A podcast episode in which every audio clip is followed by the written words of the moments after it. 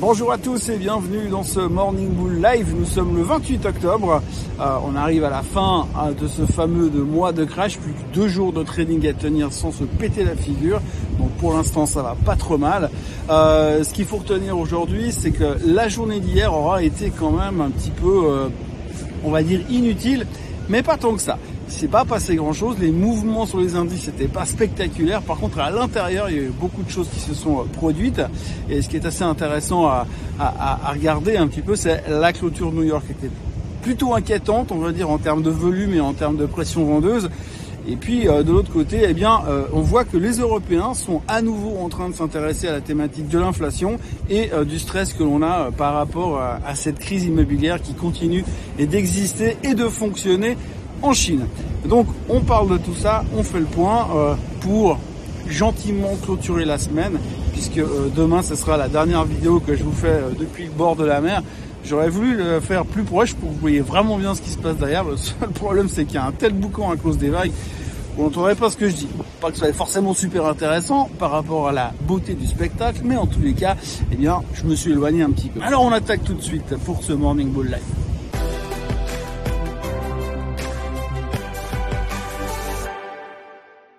Donc alors hier en Europe, oui, on a eu une petite journée de baisse sur les marchés européens, euh, légèrement plus faible. La raison principale, eh bien, c'est euh, encore une fois euh, les histoires, comme je vous le disais tout à l'heure, de l'inflation et puis de la crise qu'on a en Chine, de la crise immobilière.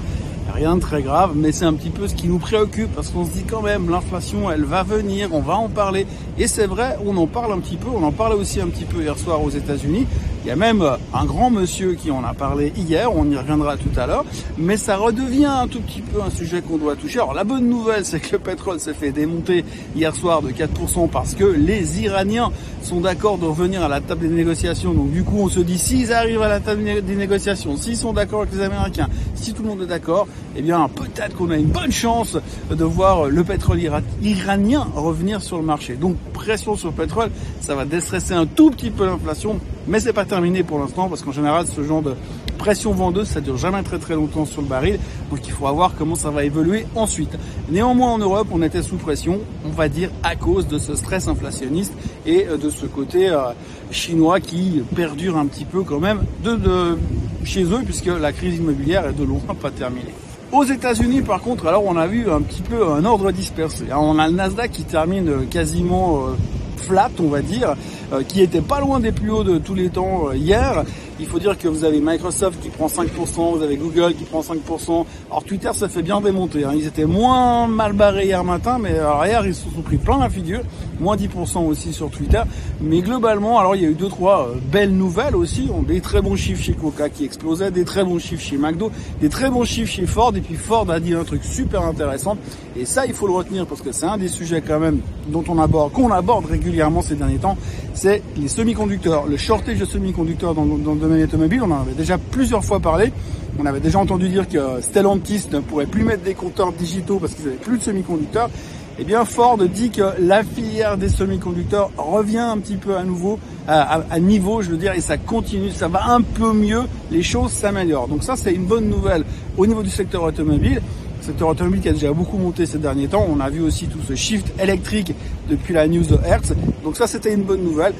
Donc au niveau des indices, c'était un petit peu différent. Hein. Donc euh, le Nasdaq terminait inchangé. Par contre, ce qui a beaucoup bougé, euh, c'est euh, surtout les, autres indices. Alors Durant la séance, ça s'est relativement bien passé, mais c'est surtout après que ça s'est gâté, euh, puisque euh, en fin de séance, dans les toutes dernières euh, minutes, j'ai envie de dire, de la séance américaine, eh bien, il y a eu une énorme pression vendeuse, sans grande justification. Hein. Les gars, ils se sont simplement acharnés sur les pétrolières pour les raisons dont je vous ai dit tout à l'heure, le pétrole qui baisse, donc on tapait sur les pétrolières.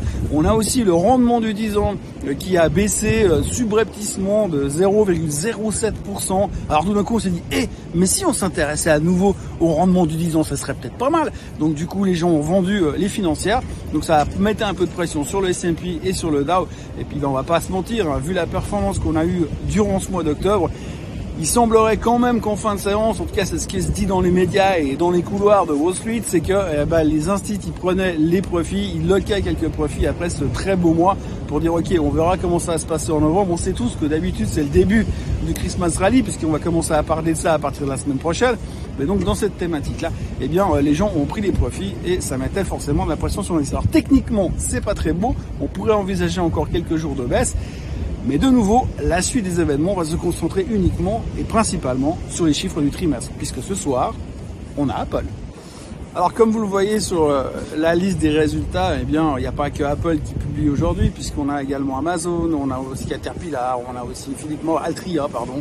Donc il y a pas mal de boîtes qui vont publier aujourd'hui au niveau des résultats, mais évidemment tout le monde va regarder Apple et Amazon. Alors Amazon, on sait que ça va être relativement bon, on sait qu'il va y avoir la thématique du cloud qui devrait être positif, comme l'a fait Microsoft.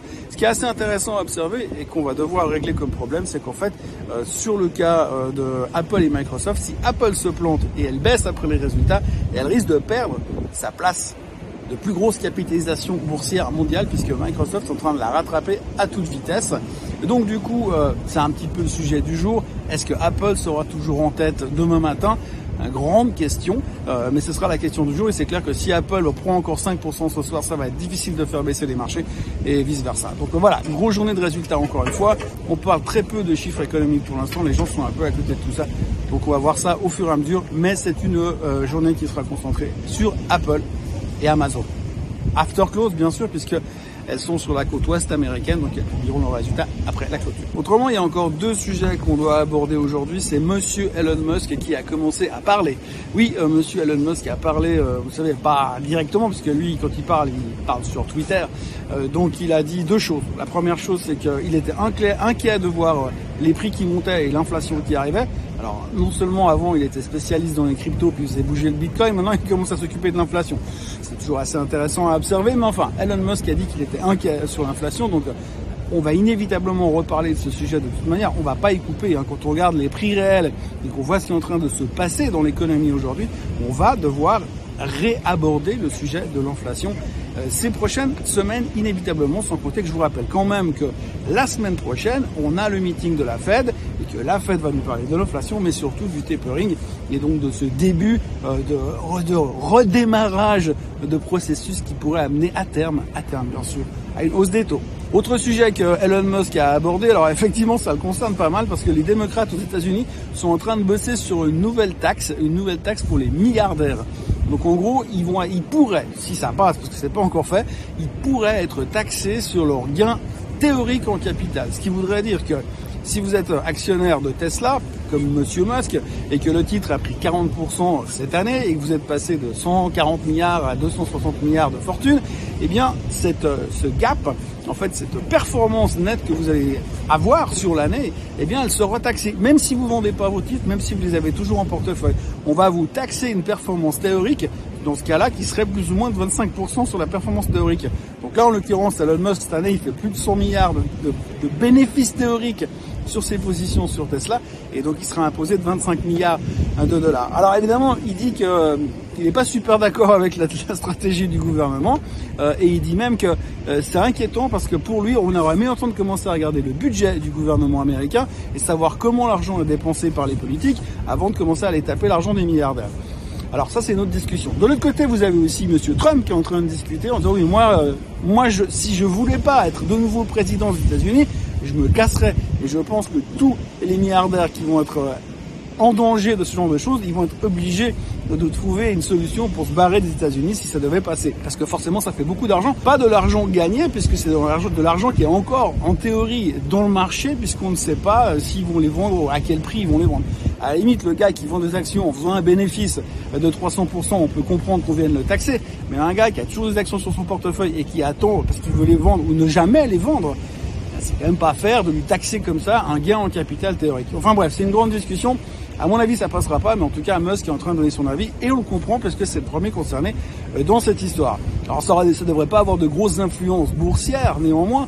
Peut-être la seule chose, c'est que si ça devait arriver à ça, à un moment donné, il va être quand même obligé de vendre des actions pour générer du capital, pour payer ses impôts une fois par année. Donc je vous laisse imaginer, s'il doit vendre l'équivalent de 25 milliards de dollars euh, d'actions Tesla, ça va mettre un tout petit peu de pression vendeuse à un certain moment. Peut-être. Enfin bref, pour l'instant, on n'en est pas là du tout. mais sachez qu'on en cause et que c'est important de le savoir en ce moment parce que visiblement les milliardaires ils vont commencer à être un petit peu chatouilleux. Donc ce sera l'occasion de ressortir les Panama Papers puisqu'ils pourront aller planquer leur argent à l'étranger.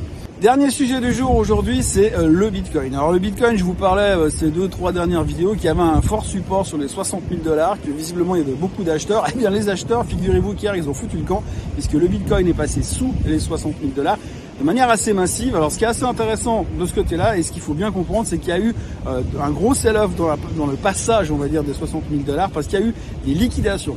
Les liquidations, c'est quoi pour ceux qui ne le savent pas? Eh bien simplement, vous savez que dans les crypto-monnaies, il y a beaucoup de gens qui jouent avec de l'argent qu'ils n'ont pas. Ça s'appelle en levier, c'est-à-dire que vous mettez, je sais pas, 1000 francs, et puis la banque ou la personne avec qui, la, la, plateforme de crypto avec qui vous traitez, eux, ils vous mettent à disposition 10 fois plus, ou 5 fois plus, ou 20 fois plus, ou peu importe. Et ce qui veut dire que quand vous gagnez, eh ben vous gagnez beaucoup plus. Parce que si vous avez mis 10 francs, 1000 francs et puis que vous vous prêtez 10 000 et que vous faites x2, ben vous gagnez à 20 000 francs, ce qui est énorme. Par contre, dans l'autre sens, euh, si ça perd, eh bien, on vous stoppe immédiatement. Dès que vous avez perdu vos 20 000, la banque liquide, la plateforme liquide votre position en levier.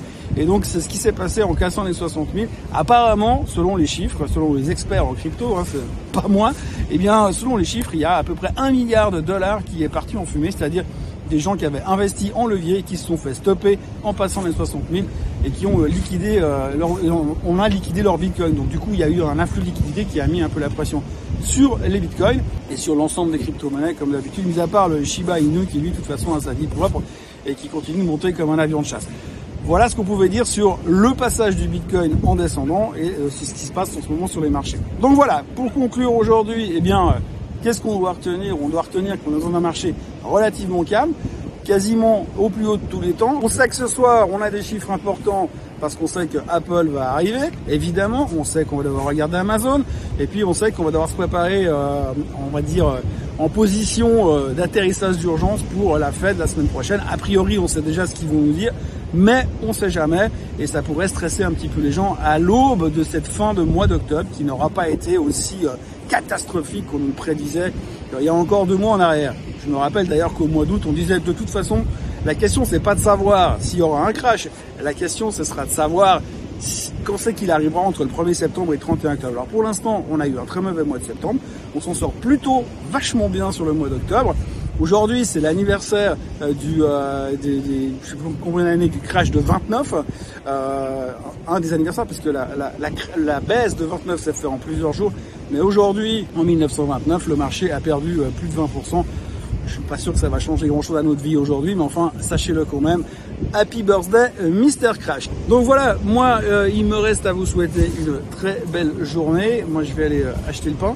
Et puis, euh, je vous retrouve, comme d'habitude, demain pour une dernière vidéo on the road, parce qu'après, il faudra bien rentrer à la maison à un moment donné quand même. Et puis, passez une très belle journée. N'oubliez pas de vous abonner à la chaîne Suisse Code Suisse. Monte gentiment je vais vous casser les oreilles jusqu'aux 25 000, mais au moins les 25 000, je pourrais me raser le crâne, ça sera marrant. Et puis, ben, likez cette vidéo, partagez-la, et puis surtout, euh, revenez demain, parce que sinon, vous allez trop me manquer. Passez une belle journée. Bye bye.